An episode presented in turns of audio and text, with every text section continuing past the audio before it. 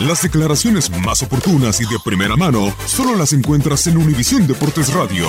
Esto es La Entrevista.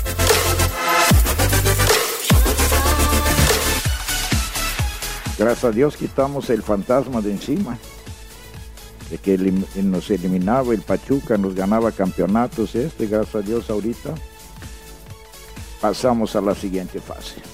Las formas, después analizo con mis jugadores.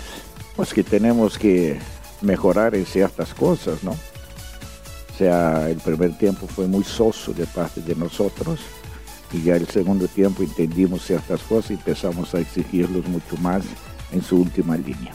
Si nos toca X rival, lo vamos a enfrentar como siempre, como cualquiera, con respeto, pero sin miedo.